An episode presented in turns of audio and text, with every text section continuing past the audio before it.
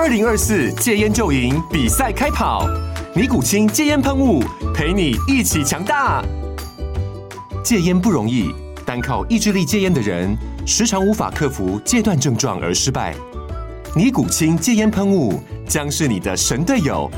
简单一喷，药品急速释放，立即缓解七大戒断症状，不限场合提高戒烟成功率。除了尼古清神队友，你还可以寻求专业医疗人员协助，一起迈向戒烟成功之路。尼古清戒烟喷雾，用科学方法戒烟，请咨询全台各大药局及戒烟门诊。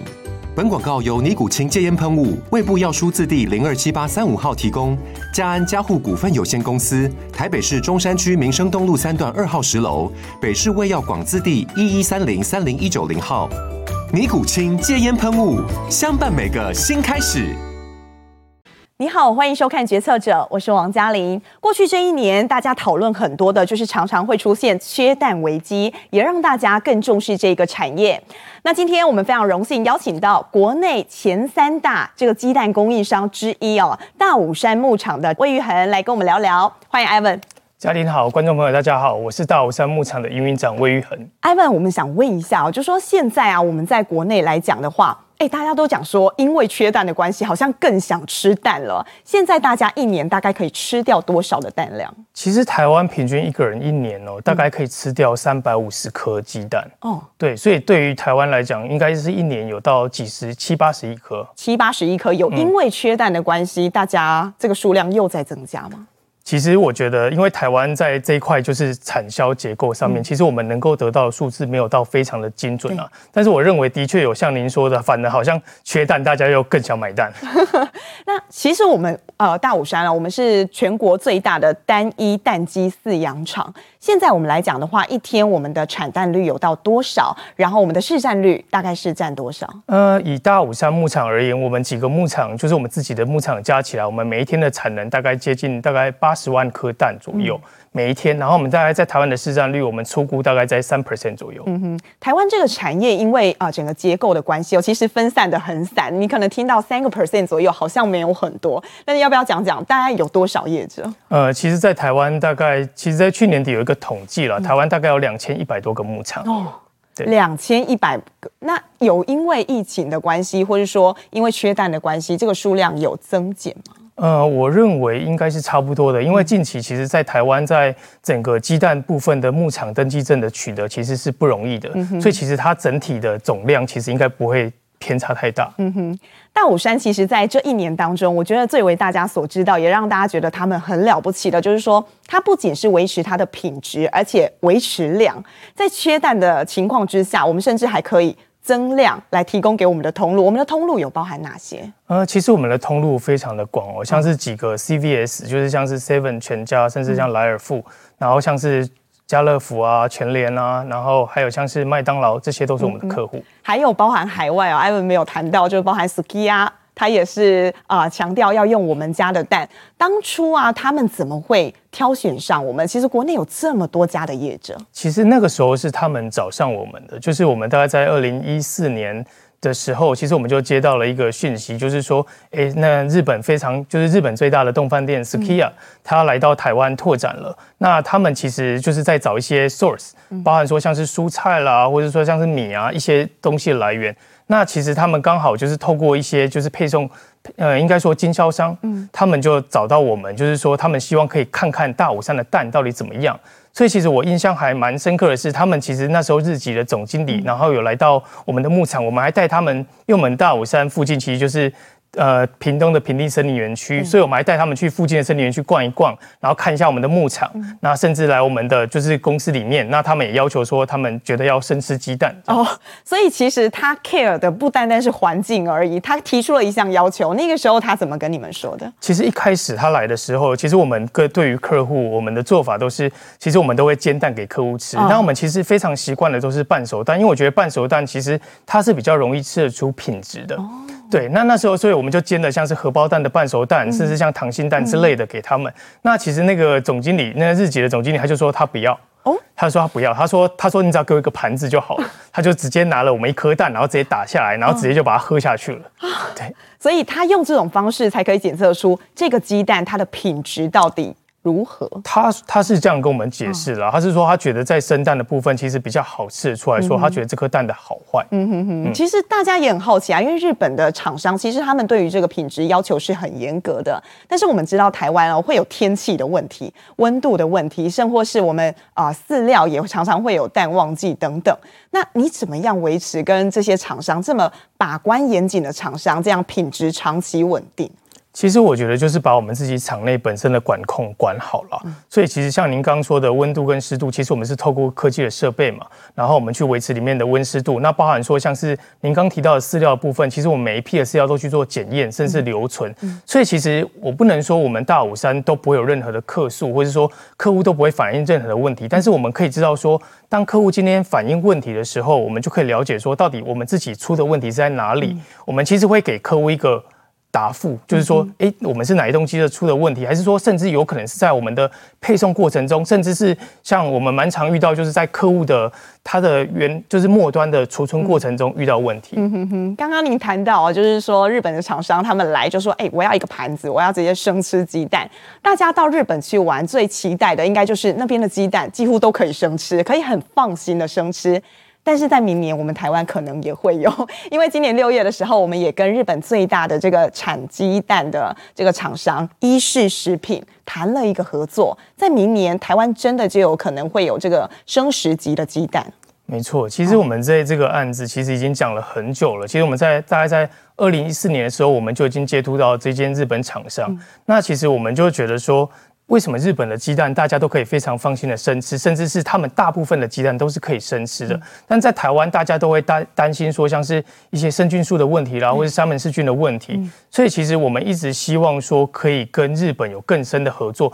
那除了这个在生食及鸡蛋的部分，其实我们更想要提升的是日本，比如说他们在饲养管理上面怎么去做精进。因为我我一直觉得说，我们在台湾其实我们的饲养管理。我认为我们是有一定的水准的，但是我我当我去看了日本之后，我发现说我们在水准上面其实跟日本这边还是有落差。你觉得最大落差是在哪里？其实我觉得是整体的管理的状况，然后他们对于数字非常要做到非常的精确。嗯，例如对于产蛋率来说，今天产蛋率百分之九十，也就是一天一平均一只鸡一天产九十呃零点九颗鸡蛋。那今天假设产蛋率，假设隔天如果掉到了零点八八，嗯，就是大概八十八 percent。其实对我们台湾来讲，我相信大部分的蛋农，甚至是我们的饲养员来讲，他可能都没有太大的感觉。但是对于日本来讲，他会觉得这两 percent 差异非常的大，出大事了。这其实就跟科技业大家在讲求所谓的良率是一样的。今天我相信台湾这么多厉害的科技厂，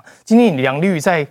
呃，比如说今天是九十 percent，明天掉到八十八 percent，我认为这是一件大事。嗯，不过我们要说，其实啊、呃，这一年当中，大家讨论很多，不不管我们厂商自己有没有碰到啦，但是缺蛋这个问题，整个市场上真的是传得沸沸扬扬。那您觉得以现阶段来讲的话，现在来到第三季了，缺蛋还严重吗？其实我认为整体在台湾的市场上缺蛋已经没有那么严重了，因为其实有很多的日本呃国外的鸡蛋，其实慢慢的进有进口到台湾，但是在台湾整体的鸡蛋的整个产产能的状况，其实因为今年初就是全世界缺蛋的问题，还有今年初就是整体种鸡的供应稳定度跟供应量的问题，其实目前整个产能我认为是还没有恢复的。嗯哼，以这一年来看的话，你觉得总的来讲？你觉得最大问题是什么？其实最大的问题，我觉得分成几块了。所以，当然第一个是台湾，台湾有非常多的传统的鸡舍。嗯、那传统的鸡舍，他们相较来讲，可能会比较容易受到一些。疫情啦，或者说会比较容易受到一些天气温，比如说寒流来的这些影响，嗯，所以其实这个对于整体的饲养上面其实是比较不容易的。嗯，那当然，其实今年缺蛋最大的一个问题，为什么我们常讲说缺蛋是一个国际性的问题，全世界的问题，就是因为今年其实全世界的缺蛋状况其实是在于说种源的问题。也就是我们的种源，像我们的种源大部分是来自北美跟欧洲。嗯嗯、那北美跟欧洲其实他们今年也遇到了一些像是疫情上面的问题，导致说他们的在种源上面的供应是不足的。所以其实你就想说，他们在当地都买不到了，甚至他们当地都缺货了，他们怎么可能可以足量供应给台湾？没错，那当中哦，除了这个量的问题之外，当然你这个量一一失衡，价格也会跟着失衡。台湾来讲的话，其实因为我们以前习惯做的是所谓的包销制，嗯、那包销制就是说农民他只要管生产，那盘商他就管这个呃购买啊，然后去销售等等。那当缺蛋问题发生的时候，这个价格。就会出现落差，是。可是我们大武山做的不一样，我们很早就在做所谓的一条龙。那你觉得哦，台湾这些业者，他们用这样的方式，应该要改变吗？其实我认为这是一个有历史的问题了。那其实，在台湾所有的。台湾所有的农业领域来讲，其实大部分都是走所谓的报销制。那非常大的原因是因为台湾其实是小农社会为主，所以小农你今天就像是家里假设从农的话，你很难说我今天从我的前端就是我的饲养到最后的销售都要由我自己做，因为这中间其实会有很多道的流程。那像以大武山而言，我们是从鸡蛋就是。小鸡的第零天，我们讲说它刚出生的第一天，它破壳而出，我们就开始饲养。那饲养到比如说一百天的时候，我们移到我们的产蛋的产蛋场。那产蛋场到最后我们的销售，其实这中间是需要非常多的人力的。所以我认为是。不能说大家都不能走包销制，因为其实包销制它其实还是有它的，以我们这个就是产业结构来说，它还是有它的必要性。嗯、那当然以大武山而言，是因为我们本身在产能上面是比较足够的，那、嗯、我们也比较足够的人力，所以我们其实可以去做到这一块。嗯、那也因为包销制，让我们在整体的。销售的稳定上面，我们不用受所谓盘商的控制，我们可以自己去开拓我们自己的市场。其实早年我们也是做所谓的包销制吧，那个时候是什么样的契机，你们会想要来做转变？其实大概是前第一年、第二年的时候，那那时候我们做包销制的最大原因是因为我们其实之前在。其实我们小时候家里是我们算是父亲跟大家合伙去饲养土鸡的。那其实我们土鸡做的方式就是包销制。那我们其实反而我们在土鸡的那个结构上面，我们扮演的角色很大部分是在后面帮人家销售的部分。其实我们是后面大家所谓的盘商，但是当然我们到我们其实有做到说我们协助饲养这样子。对，那所以我们那时候就觉得，哎，这就是一个产业的产业的一个态性。所以我们在我们的。进入跨入蛋鸡这个领域的时候，我们就觉得这其实是非常正常的。嗯，但是后来发现说，其实我们因为我们大武山牧场，我们不管是在设备的投资上面，或者说我们今天在产能上面，我们都比别人高，所以导致说，其实，在包销制上面，这些像我们讲的蛋商，他可能就没有办法很有效的去帮我们去做到产销的平衡。那农业其实。不外乎你就像您刚刚讲的嘛，缺蛋价格就会上来。其实我们在讲的都是 supply 跟 demand 的问题，所以你今天没办法去稳定做到 supply 跟 demand，其实你在末端你的整体的公司营运上面，其实就会做到很大的波动。嗯哼，在我们转变这个模式之后，其实后来你们很快发现，哎，你要开拓这个市场，通路最重要。你一开始在打这些通路的时候，都很顺利吗？其实当然一开始是比较辛苦的啦，因为大家觉得说。蛋不过就是蛋，为什么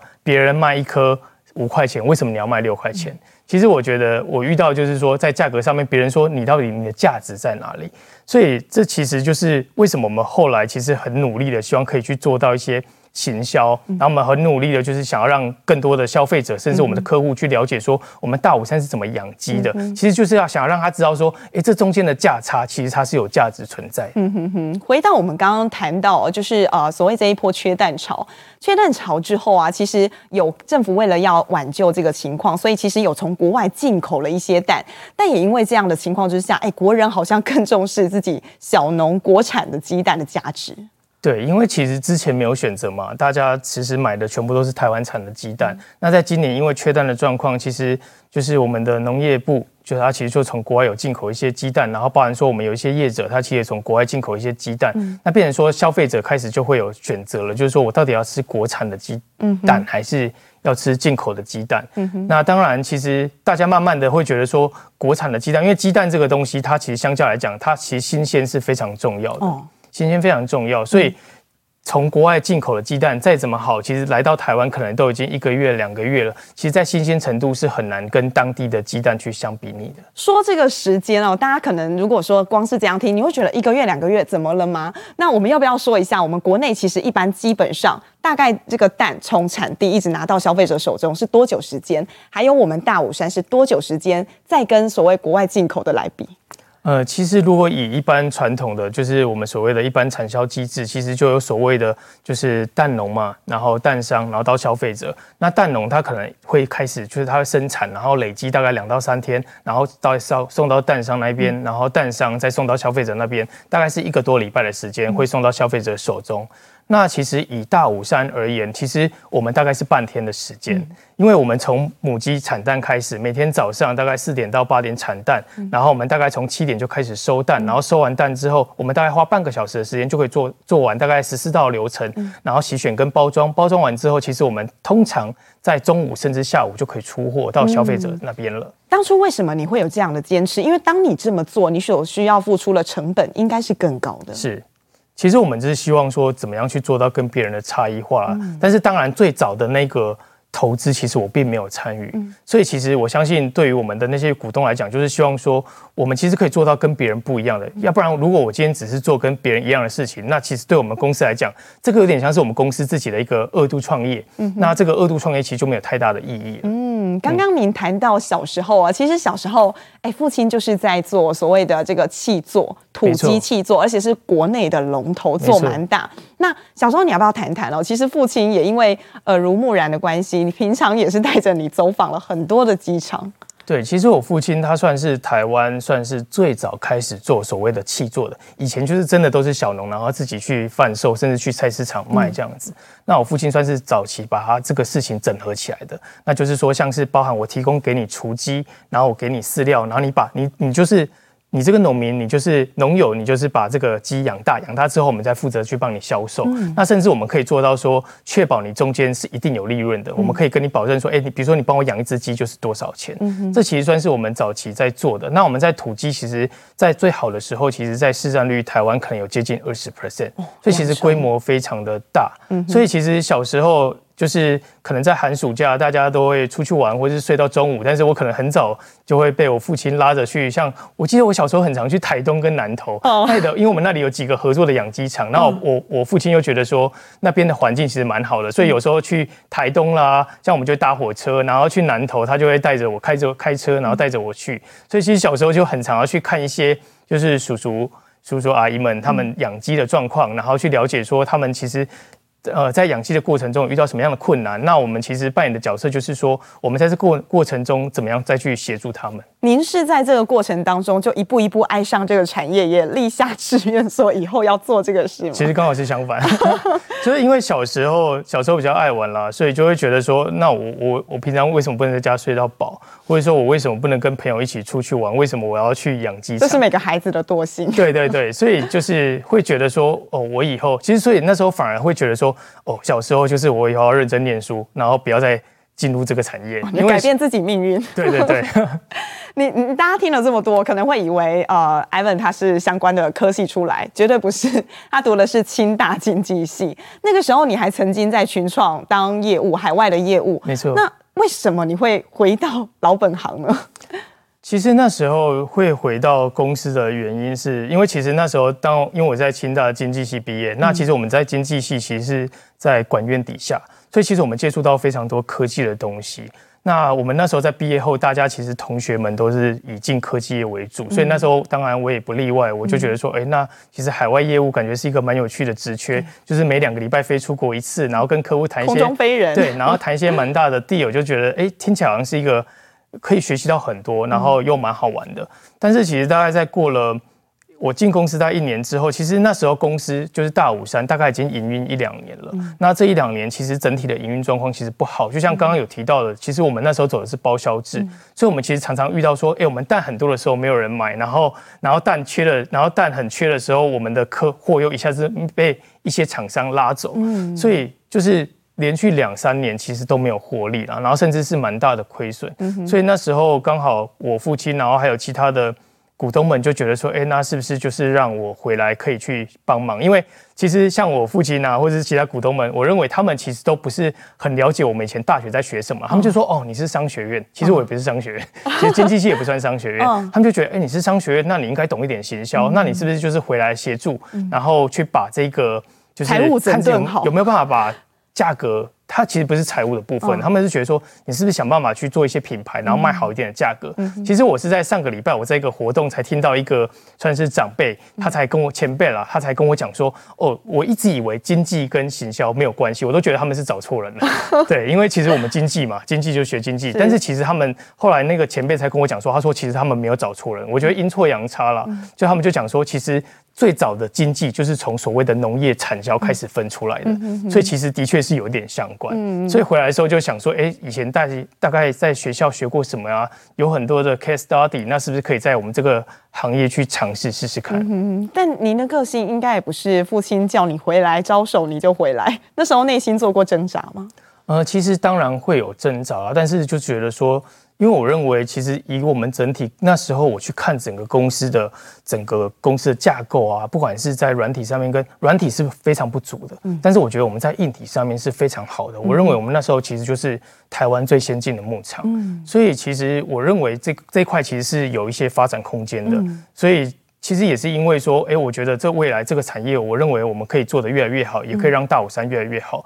所以其实我就蛮愿意在那个时候去回到公司去做尝试，接受这个挑战。对，那个时候 Ivan 回来的时候，其实公司是亏了好几个亿。对，那没多久您就做到，现在年营业额已经突破十亿之多了。但是其实，在早年哦，更早期是所有养鸡或是我觉得畜牧业都最害怕碰到，就是所谓生病。嗯、那当初我们也因为禽流感受到很大波及。没错，其实我那时候二零一三年底进公司嘛，然后我们很努力的，大概在二零一四年，其实我们大概在，我记得没错，我们在二零一四年下半年，我们其实就已经做到 break even 了。嗯、就那时候就觉得说，哦，终于就是有点成绩了，对，就稍微至少 break even，对我们来讲是一个很大的进步。嗯、就没想到在二零一五年初，我们就遇到了禽流感的问题。对，那所以其实那时候也是一个蛮大的重创了，也是一个很大的挫折。嗯哼，那所以那时候其实当。政府宣布要扑杀的时候，其实大家都蛮难过的。嗯，但是我觉得我们那时候有一点蛮好的，就是说我们那时候并没有因此而气馁。其实我们大概就难过了一天。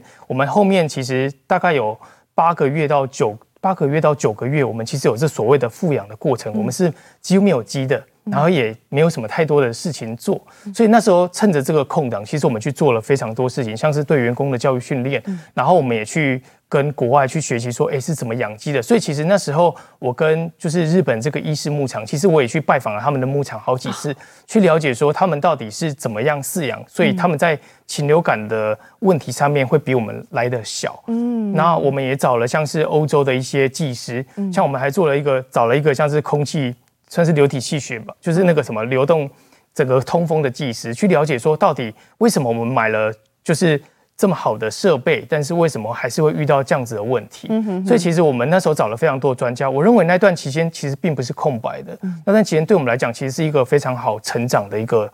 一个时段。您加入到公司，我不晓得跟你原本待过科技业有没有关系？你用所谓的大数据管理，彻底的改变了这一间公司的体制，还有它的命运。其实，在我进到公司的时候，那时候我常常跟牧场的主管在聊天。其实我们本身在公司的体，就是我们的鸡舍的里面，其实就有非常多的所谓的 IoT 设备，嗯、就是有非常多的 sensor，像是最常见的温度、湿度，然后我们甚至还有二氧化碳浓度、氨气浓度、氧气浓度，然后甚至风速，其实有非常多的 factors 是我们可以参考的。但是我们并没有好好的去利用这些数据。嗯那其实我们也不能说是员工的问题，或是我们同事的问题，因为其实每一个人他其实很难去一次分析非常多的数据，所以我们慢慢的开始跟这些同事去聊说，哎，那我们是可以慢慢把一些数据。变成一个有参考的东西，所以开始我们就是利用一些系统啦，去整合这些数据，然后去了解它其中其实有点像统计学哦，就了解它其中的一些脉络。对，所以开始让他们去慢慢的学会怎么去利用这些数据。那一直到我们近期，其实现在大家讲说 AI 非常的成熟嘛，像我们近期其实就跟了几间，就是不管是国外还是国内的一些科技公司。AI 公司其实我们就是合作，说我们不仅仅是想要分析这些数据，我们甚至希望说这些数据它是不是可以给我们一些线索，就是我们可以去做到 forecast，、嗯、我们可以去了解说，我可能在两个礼拜后、三个礼拜后，我的鸡舍的产蛋率，或是我鸡舍的死亡率。所以未来可能会是 AI 养鸡、AI 产蛋吗？是，真的，大家可以有什么样的想象？其实我觉得我们也在解决，就是刚刚最早提到的，其实农业就是产跟销的问题。嗯所以其实我们同时间做了两个面向，其实大武山扮演在中间是扮演一个角色了，就是我们产蛋的角色。那其实还有所谓的 supply 跟 demand 嘛。嗯、那 supply 的部分，其实我们就是希望说，我们可以去做到预测，我接下来鸡蛋会变多，或我接下来鸡蛋会变少。嗯、其实我觉得你包含像最早讲的缺蛋的问题，这些东西其实都是有应变的，都是可以应变的。你只要像我们今天假设缺蛋。我们其实是可以提早去跟我们的客户说，那客户他可以提早，比如说他去调整一些菜单，嗯、或是他去调整他的需求量。嗯、所以我们希望说，我们可以去做到两到三周未来的预测。嗯、那在 demand 的部分，其实也是像，其实现在非常的成熟，就是像我们有所谓的公开数据，公开数据就是像今天的天气、温度、湿度，然后有没有下雨，这些所谓是公开数据。那其实还有包含说，像是我们的铺货量跟我们的销售量，嗯、我们也希望说可以透过这些数据，可以去预测说，哎、欸，我们接下来在两个礼拜后、三个礼拜后，我们的鸡蛋的需求或是我们的销售状况会多少？嗯、所以我们可以去在这中间去做到一些调配，嗯、那我们就不会去陷入说。传统在农业上面，所以产销不平衡的问题，因为大家常常在讲所谓的菜土菜金嘛，一下子很贵，一下子很便宜。其实我们大武山希望的就是非常的稳定。嗯，像我们有一个部分哦，也是我觉得国外应该已经蛮常见了。我们家的蛋鸡，它是听莫扎特音乐长大，然后后来到生产，它产下来蛋是有听过音乐的。对，你觉得这有科学的根据？你觉得最大差异在哪里？其实这个其实，在其实这个是我最早的那时候进到公司的时候，那时候在想说，哎，大家说我们蛋长得都一模一样嘛，那我怎么去做到差异化？那那时候刚好。那阵子我记得好像是美日本的和牛非常的有名，嗯、他们就讲说，哎，给和牛吃啤酒渣，然后给和牛听音乐，所以那时候我们就想说，哎，其实听音乐这件事情感觉成本并不是非常的高，嗯、然后其实也蛮容易达成的，所以我们就想说，哎，那就当集资听莫听音乐看看，嗯、那这其实是有一些数据根据的啦。那当然我们并没有真的去。把这个机制就是解剖开来说，它到底是效果多少？但是对我们来讲，我觉得其实对于它的产蛋的稳定，好像真的有帮助哦。大概差到多少？其实我们那个时候去看的话，应该有一两 percent。但是我觉得，当然也有一个非常大的原因，是因为我们其实有很多，像我们大武山牧场有三位兽医，然后我们也有非常多的饲养员，所以其实我们饲养员他会在。鸡舍里面一直走动，然后走动，他要去观察鸡只的状况，他不用做太多劳力的工作，但是他他的重点是他要看鸡只的状况，然后去做到一些分析，然后去做到像是他比如说下一餐饲料要吃什么，那其实这个走动的过程中就会造成鸡只的躁动，因为鸡只其实对于一个不同的生物来说，它都会比较紧张，它很敏感，对，它非常敏感，嗯、而且它其实机制是比较胆小的，嗯、所以其实我觉得让他们听音乐，其实会让他们习惯说，哎、欸，其实有声音的存在。嗯、所以其实当我们今天饲养员或是兽医，他们在里面可能有一些交谈，或者说有一些沟通的时候，嗯、其实对机制来讲，它可能就不会那么的害怕。嗯、我认为这其实也是一个蛮。听起来是蛮合理的点。以各界外界来看的话，大家可能会觉得，哎、，Ivan 可能是第二代来接手，但是我觉得应该不能这样子定义。你比较像是创二代，你是跟父亲一路从小你就陪着他去做这些事情，后来是真的说觉得你用得上，你回来，但是你带着你既有的一些知识含量回来这间公司，你会发挥你的影响力等等。但是哦，你知道很多的二代，所谓的二代，他要跟他的第一代来做沟通的时候，会产生很大的摩擦。您自己有碰过类似状况吗？其实我觉得一定一定多少都会有。跟我比如说跟我父亲，或是跟其他的股东们，嗯、我认为一定大家有所谓在是，在整个，因为大家对于大家本身的一个逻辑，其实大家都不太一样，嗯、所以其实一定有所谓的就是在冲突了跟落差。但是我认为其实。我运气比较好的是，其实我进来大武山已经十年了，嗯、那但我大武山真正营运也才十二年、十三年，所以其实我们并没有所谓太多大家讲的老成的问题。嗯、那所以，我其实我比较喜欢用所谓的数据去沟通了。嗯、所以其实当然很多事情在沟通上面，其实一开始他们都觉得说啊，我我已经很了解这产业了，那我觉得我都已经做了二十年，那你就要听我。但是其实我们慢慢的用数据去沟通，我认为其实。我们公司的一些高层，大家是比较能够去听下去的。嗯哼，你跟父亲之间哦，你们的相处，你会用什么来形容？相处啊，嗯、我觉得我们比较像是伙伴、欸，我觉得比较像是伙伴。我觉得我跟我父亲是蛮互补的，嗯，因为其实我我做事情是非常的理性，嗯，我觉得非常理性，但是有另外一方面看，大家又觉得比较没有感情，嗯，对，大家又觉得我比较理性，然后很多事情就真的就是用数据去讲，但是我父亲毕竟他在这个产业比较久了，他的。呃，为人处事的方面会比较算是比较柔和一点，嗯，所以我觉得我们其实互相搭配，其实像是我觉得是互补的啦，嗯、我认为是互补的，其实反而不会有太大，当然会有一些冲突，但是我觉得我们都可以去化解。嗯哼，像大武山来讲的话，我觉得我们蛮好啊，因为我们不仅是要求这个品质，那另外一方面，我们也对这块土地，其实你们有多一份的心，希望可以照顾这片土地。您觉得从小到大跟在父亲旁边所见所学？它影响你最大的是什么？呃，我觉得最大的，像我们当初的、当初的那个，就是我们那家土鸡的公司。其实我们我们那时候去做所谓的气作，其实我们那时候最诉求就是我们怎么样去跟这些农民、跟这些鸡农共好。嗯，也就是说，他我们能够获利，他也能够获利，那我们好，他也好，就是我们等于是呃唇亡齿寒，类似这种观念。那我认为这其实也是我们现在在大武山。其实我们在大武山的做法，其实不管是我们跟员工，我们是希望说我们跟员工是可以一起去成长的。那包含说像我们现在慢慢开始有一些外部的合作厂商，我们都希望说我们是一起成长，然后一起做大，而不是说今天只有我好，而不是你好。所以我认为这个是非常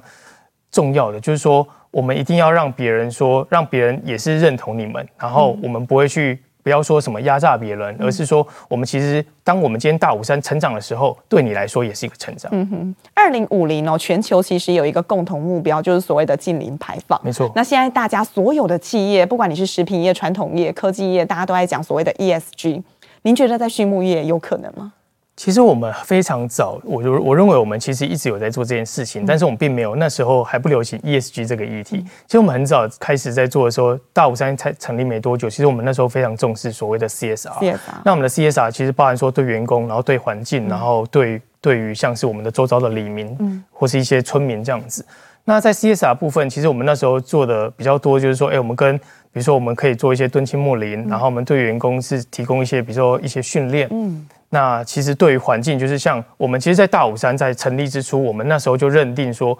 鸡粪是一个事业废弃物。那我们要怎么样去好好去处理这些鸡粪？这其实对于环境就是有贡献的这样子。那那一直到这两三年开始，ESG 这个议题这个名词，大家开始越来越重视，然后大家开始去定义这个 ESG 到底是什么。所以我们那时候其实我们公司也是在想说，那我们在 ESG 可以扮演什么样的角色？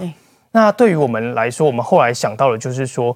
我们其实花了非常多的钱投资在堆肥厂上面。嗯、那这个堆肥厂其实在做的就是处理我们这些大家讲的事业废弃物鸡粪，嗯、我们不要污染环境。那其实我们除了不要污染环境之外，我们也是希望说，我们透过这些鸡粪，然后变成有机肥，那可以让这个土地更好。现在啊、呃，加入这十几年，完完全全加入到这个畜牧业来讲的话，已经十年左右了。嗯、没错。啊、你自己在回想哦，当年那个跟着爸爸逛机场，觉得很臭臭的那个小男孩，你自己有没有觉得说，哎，你好像渐渐的爱上了这个行业？其实我觉得我们现在的机场也不错啊，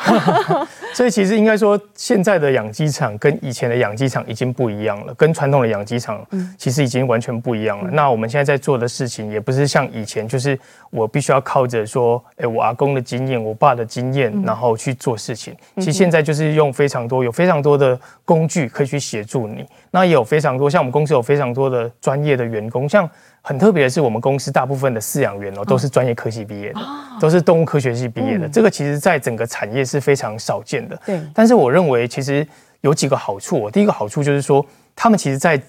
呃动物科学系，其实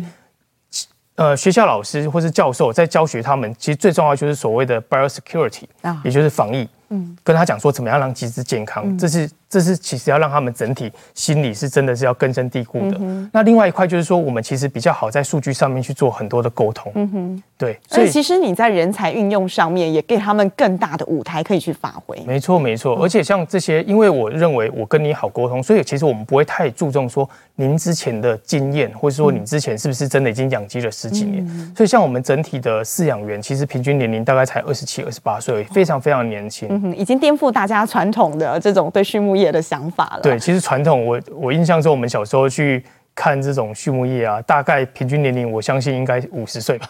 那个时候，难怪你会完全不想，对，就会觉得说，这跟我不是一个，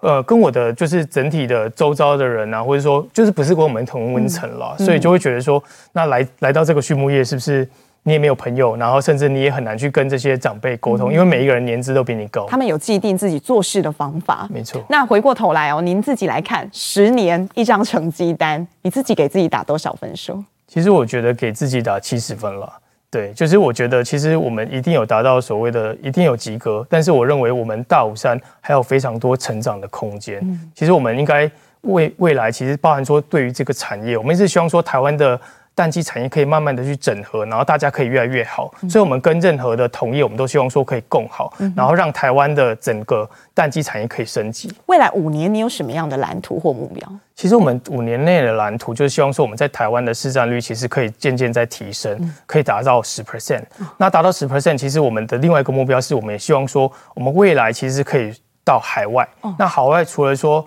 我们并不是说我们要把鸡蛋卖到海外，因为其实鸡蛋的运费其实相较。是非常高的。我们希望说，我们可以到海外设厂，然后借由台湾的一些台湾的经验，包含说像我们现在有一些大数据的一些工具，甚至有 AI 的工具，我们可以让在国外的饲养上面也可以就是借重台湾的一些科技力，然后也可以就是非常的稳定，然后让在国外也可以占有一席之地。像我们跟日本的这个伊势牧场，其实我们也在。聊就是说，我们未来其实不只是说我们一起去海外东南亚盖厂，其实我认为我们可以做到的是所谓的技术输出。嗯，那我们可以把他们已经饲养了一百多年的经验，然后结合台湾的一些像是 AI 的新创，然后我们去做到一些工具。那我们可以让这些工具可以让全世界各地，其实这就不限于说一定是在东南亚或是离台湾近的地方，而是全世界大家都可以用得到这些系统。嗯哼，OK，今天真的非常谢谢 Ivan 来跟我们分享了这么多，原本没有预期会。分享这么多的，也得到了很多。那也知道说，您加入到大武山之后，其实让这个品牌或是整个产业